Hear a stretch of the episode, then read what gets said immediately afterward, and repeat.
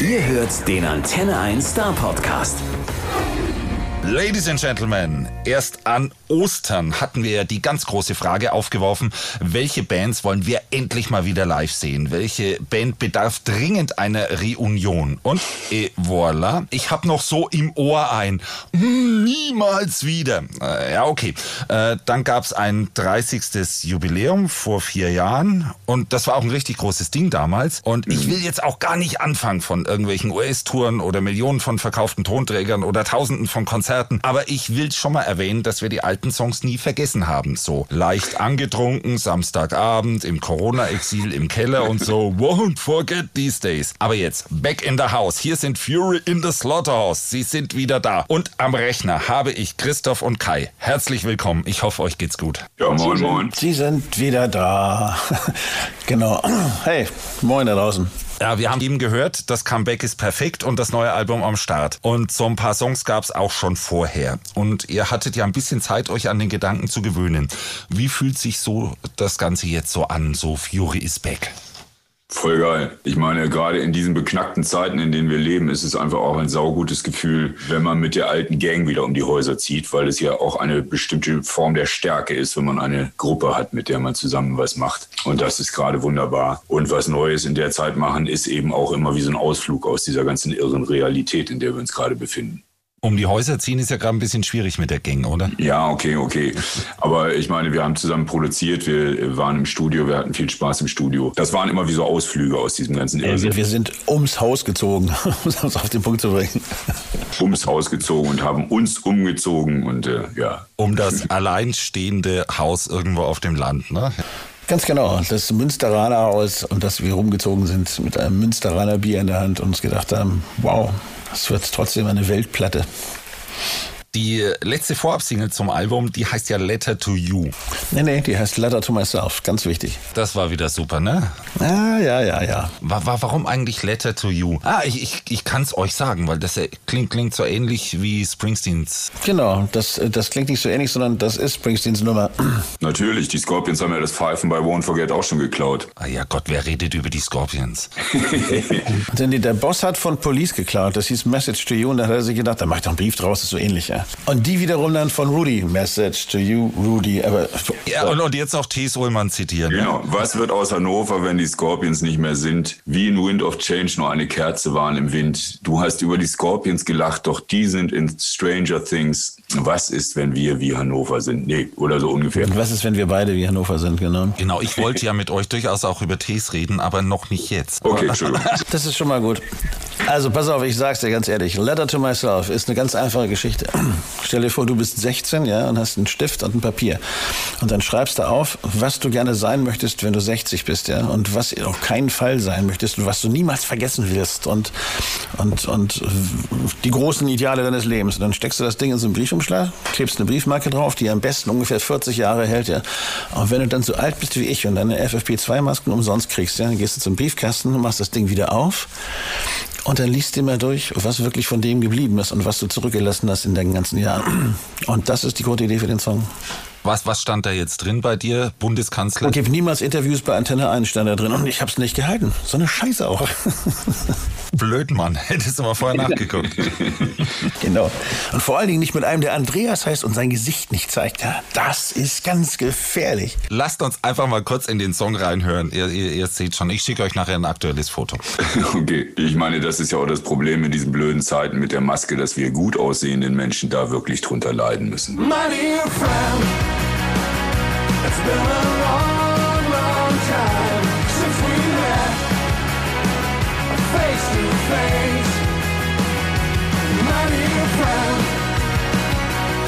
it feels like time, time flies since you left. Left this place. I wrote a letter to myself.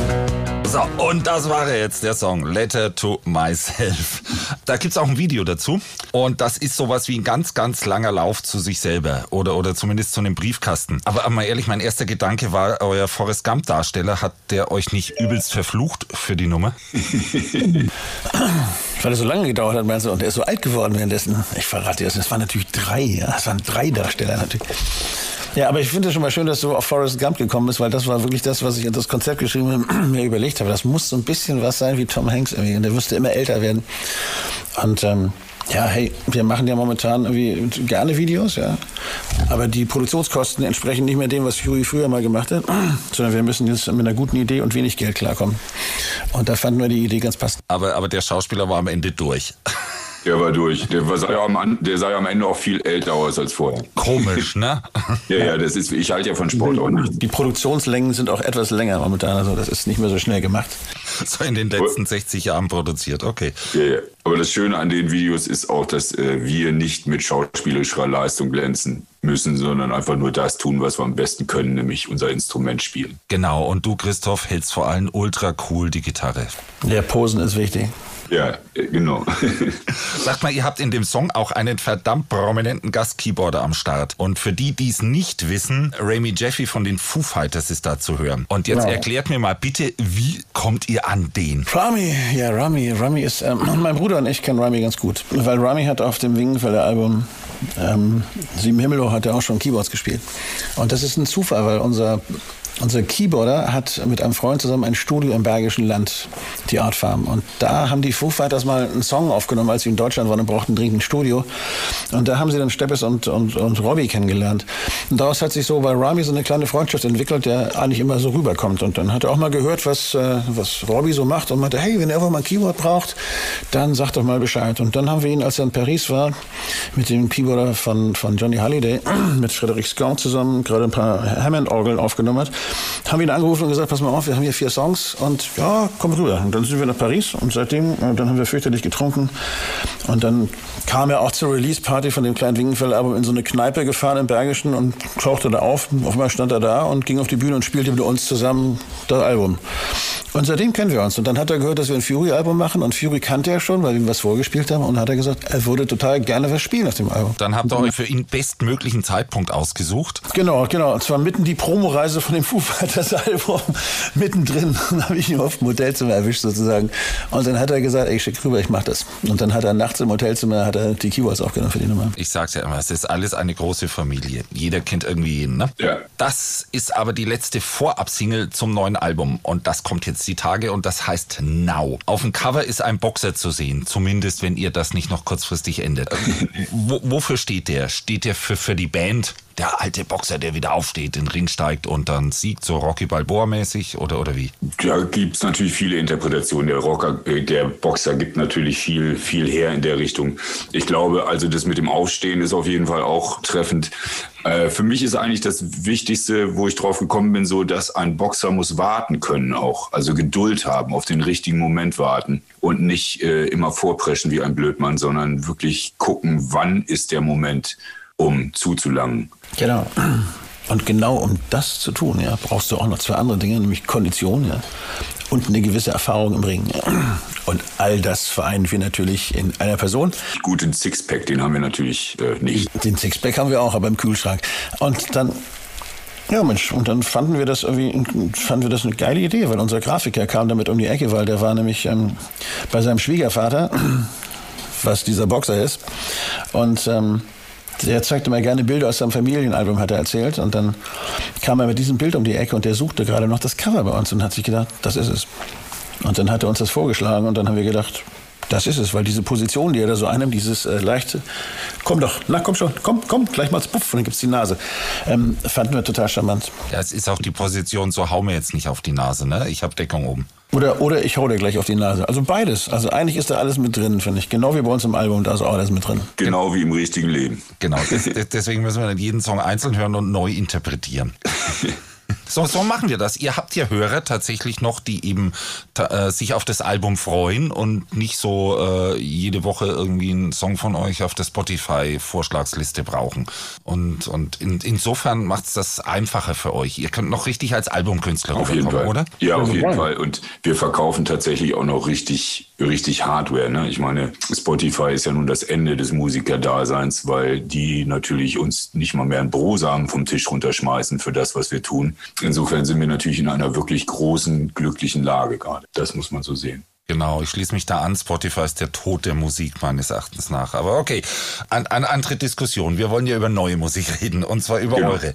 Und äh, dabei ist mir aufgefallen, ich, ich habe so ein bisschen nachgeguckt, was ist denn so gewesen in den letzten Jahren. Und ihr seid ja wirklich nicht auf der faulen Haut gelegen und äh, die ganze Zeit vor der Reunion, da gab's Wingenfelder, die Wohnraumhelden, äh, Baltic Sea Child und, und, und. Also langweilig war ich ja nicht gerade.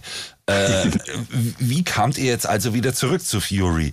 Ähm, Das muss man jetzt ein bisschen länger ausholen eigentlich. Also die, der Start war ja die 30 Jahre Gig-Shows in, in der TUI Arena in genau, Hannover. Christoph. Und da weiß ich noch ganz genau, einmalige Sache. Machen wir, um die Geschichte Genau. zu feiern und Genau. dann ist gut.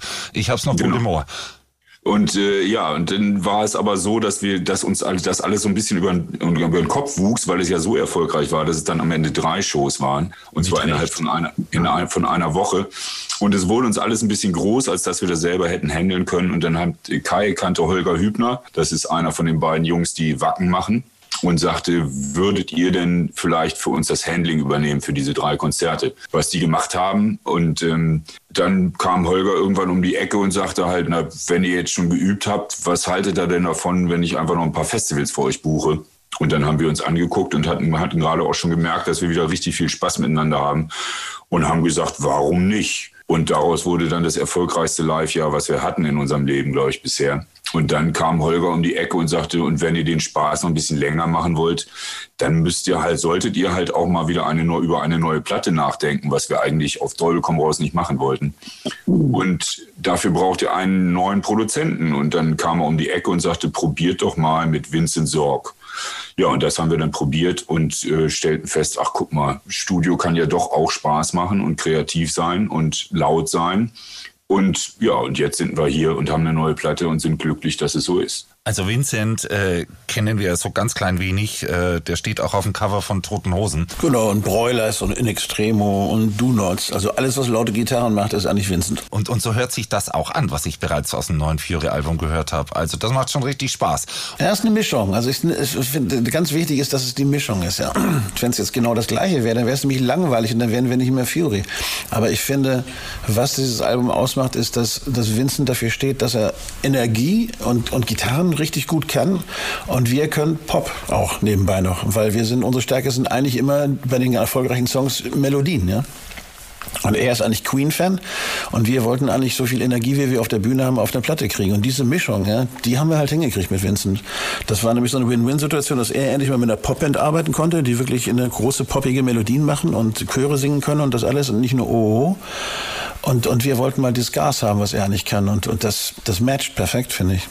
Ja, und, und oh, ähm, wie, wie, wie die anderen großen, die ihr macht, Refrains habt ihr aber nicht bei. Also so ein bisschen, ja, ein bisschen die singenden Bernardiner von St. Moritz sind bei uns auch vertreten. Wie der Muppet Show hießen die immer so. Ich kann mich noch dran erinnern. Oh, oder so, ne? Es war, im- war, es war im Studio auch immer, es war im Studio auch immer ein äh, großes Gekarlauer darüber, dass wir die Chöre klauen. Aber wir haben O's auch schon auf unseren anderen Platten gehabt, also insofern. Wie soll es jetzt eigentlich dann weitergehen? Äh, Nochmal ins Goldene Buch von, von Hannover eintragen oder äh, ihr habt ja eigentlich alles erreicht, was man als Band so erreichen kann. Was gibt's da noch für Ziele? Ach, also jetzt haben wir ein Ziel erreicht, was ich total super finde.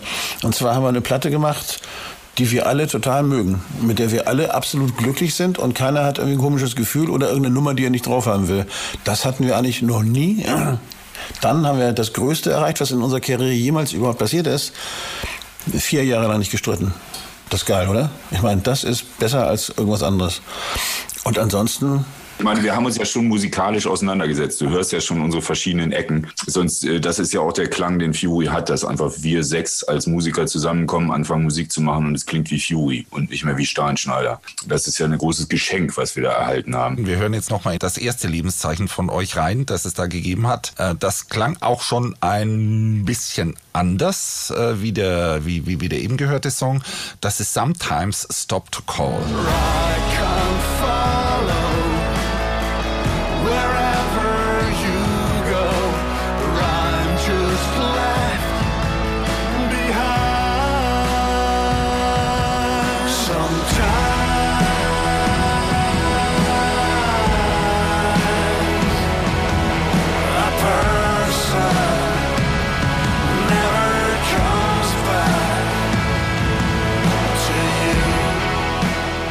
das war es. Sometimes Stop to Call.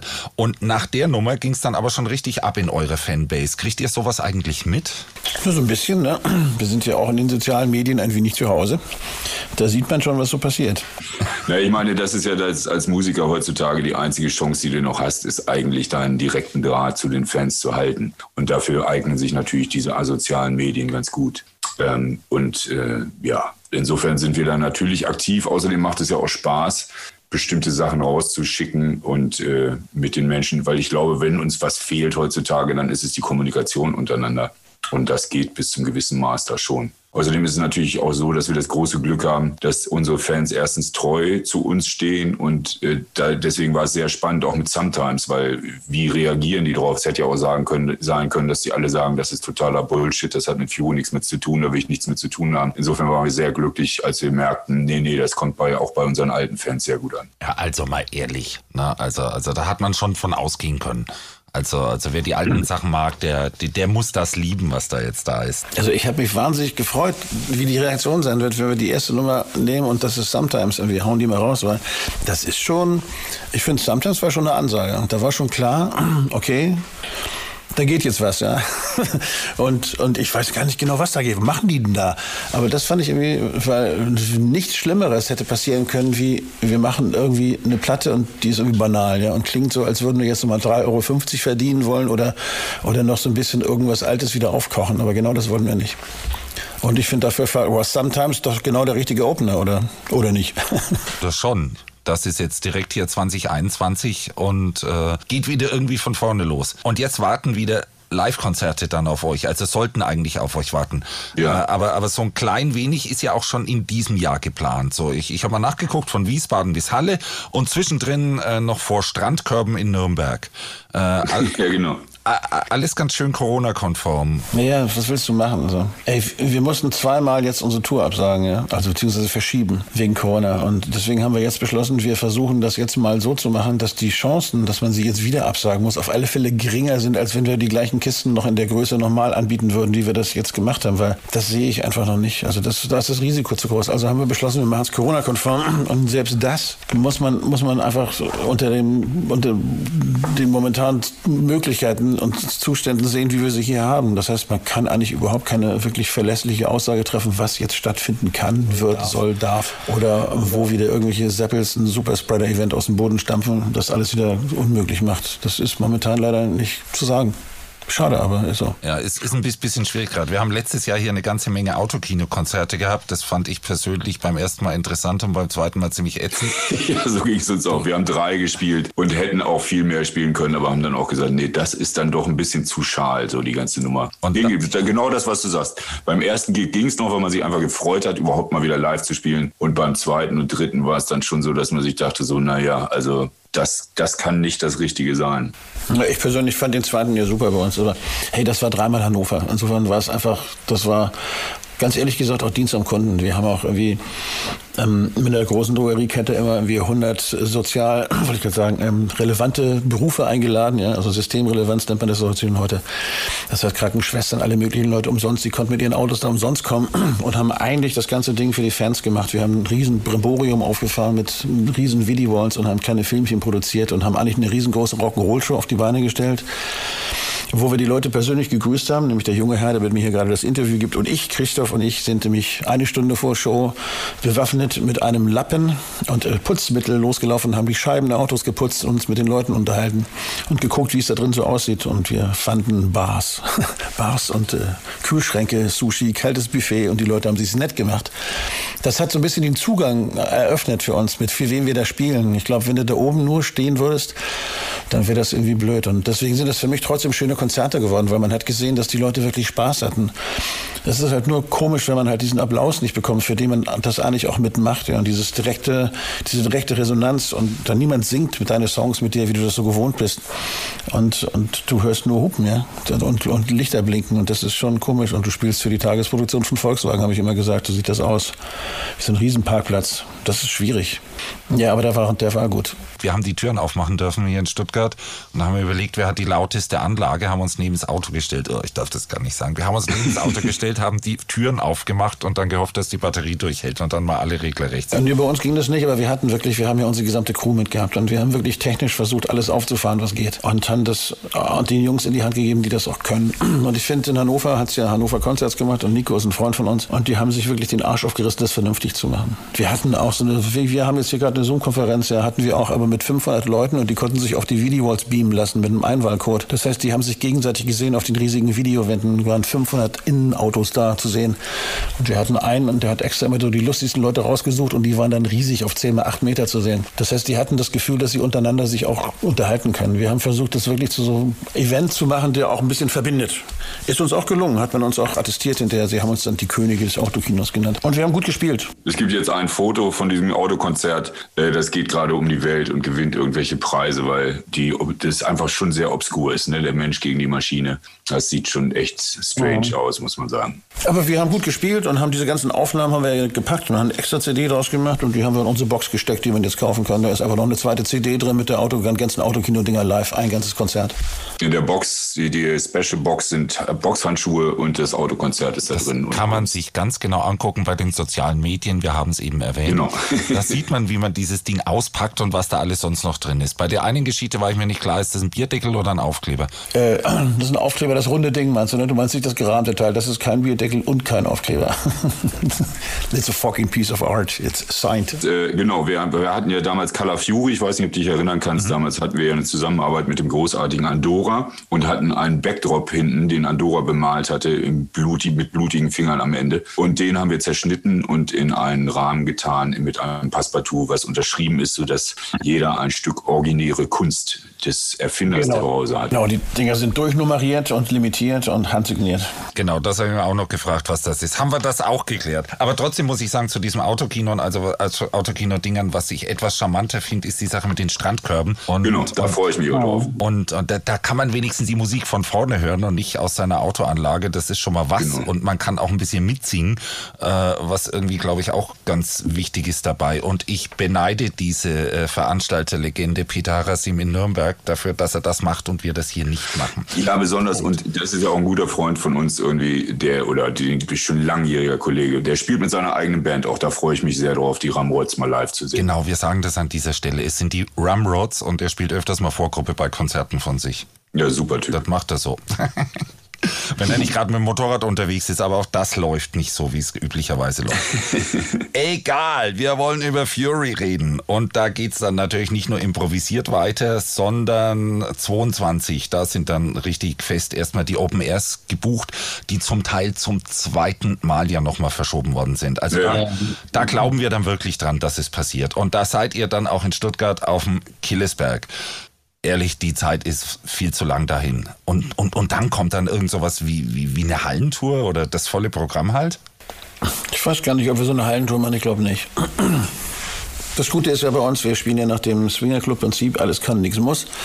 Und man hat uns die Freiheit gegeben, Dinge zu tun, auf die wir Lust haben. Und diese Open-Air-Geschichten sind sehr schön, die machen uns echt Spaß, weil das sind ja unsere eigenen kleinen Dinger. Da machen wir jetzt teilweise kleinere Festivals draus. Die 22, da wird es auch Bands geben, die mit uns spielen. Da spielt höchstwahrscheinlich auch TS Ulmer mit uns. Und jetzt bei diesen Strandkorb-Dingern wird Selig relativ viel mit uns spielen als Support. Und, und das, macht, das macht uns Spaß, weil diese Draußen-Shows machen mir mehr Spaß als der Hallenwahnsinn. Weil es klingt besser, macht mehr Spaß. Es sind eine Menge Leute. Das ist echt schön. Also werden wir jetzt, glaube ich, mit dieser, wir werden so sommermäßig touren. Also dann müssen wir nämlich nicht im Winter in der Halle, sondern wir spielen im Sommer unsere eigenen Dinger und machen die draußen und veranstalten die dann lieber selber mit irgendwem zusammen. Das macht mehr Spaß. Das ist jetzt noch über ein Jahr, bis, bis das Genau. soweit ist.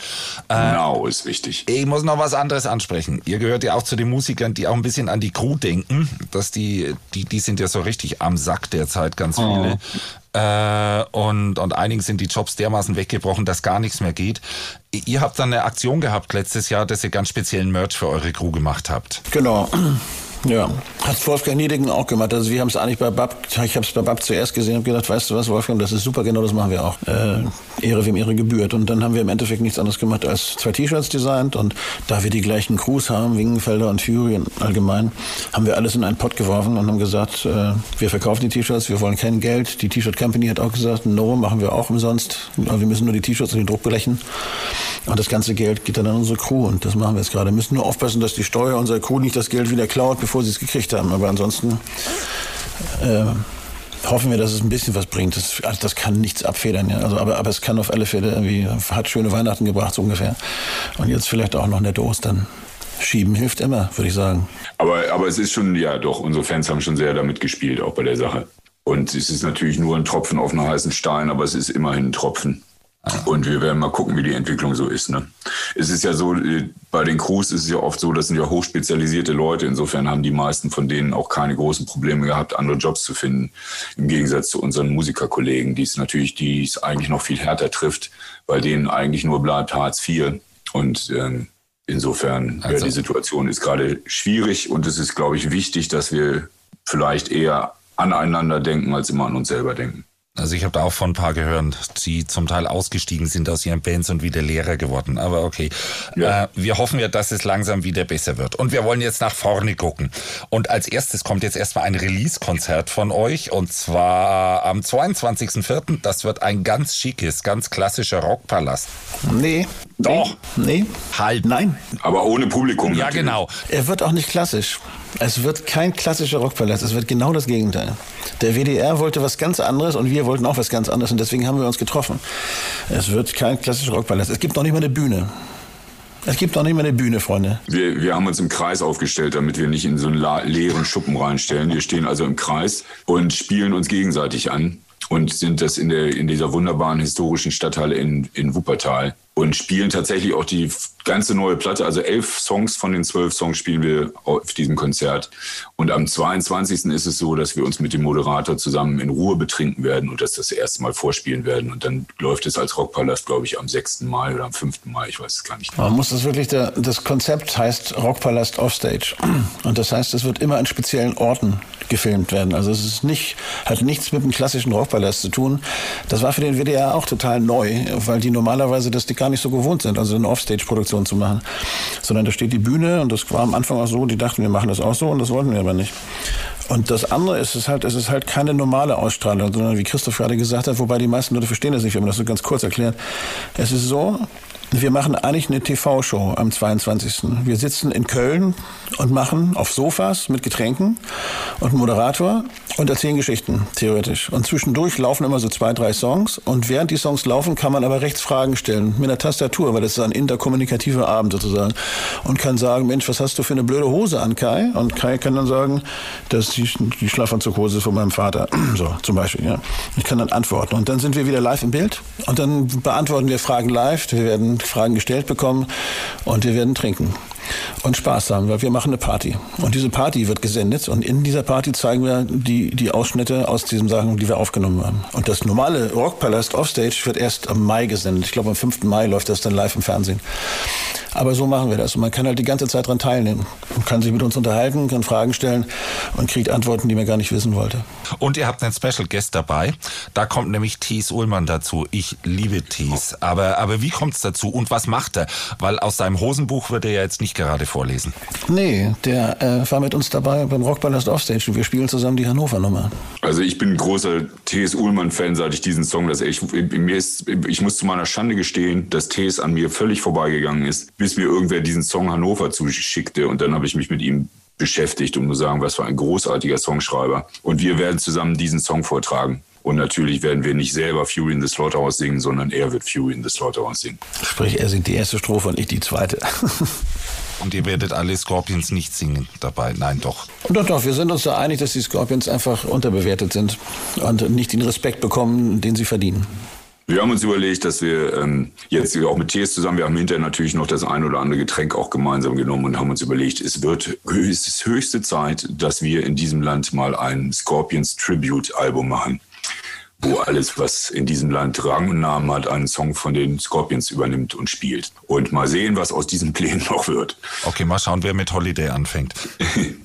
Auf Gottes Willen. Ich, jetzt, jetzt verliere ich langsam den Faden. Aber habt ihr da keine Angst bei Thies? Der, der schreibt ja da manchmal Bücher äh, über Dinge, die er erlebt. Ich meine, äh, mit den toten Hosen in Liverpool vorm Eis stand und, und so Geschichten von ihm. Ich weiß nicht, ob ihr die kennt, aber, er macht das so brillant gut.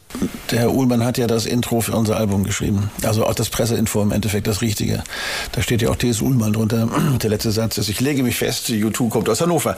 Und ähm, deswegen haben wir eigentlich diesen Draht nur auch verfestigt, weil er das gerne machen wollte. Und das fanden wir super. Also insofern hat er schon geschrieben über uns. Also es kann nicht schlimmer werden, es kann nur besser werden. Dann hoffe ich ganz stark, dass Thies mir all das bestätigen wird. Ich hoffe nämlich, dass der in diesem Jahr noch bei uns vorbeikommt. Und wir freuen uns einfach auf nächstes Jahr in der Freilichtbühne Killesberg und hören davor das Album rauf und runter und gucken im Fernsehen uns die Geschichte an. Und wir kriegen über die sozialen Medien mit, wie das funktioniert, wenn man sich da irgendwie einloggen möchte und da interaktiv mit euch das Release machen möchte. Alright, so machen wir das.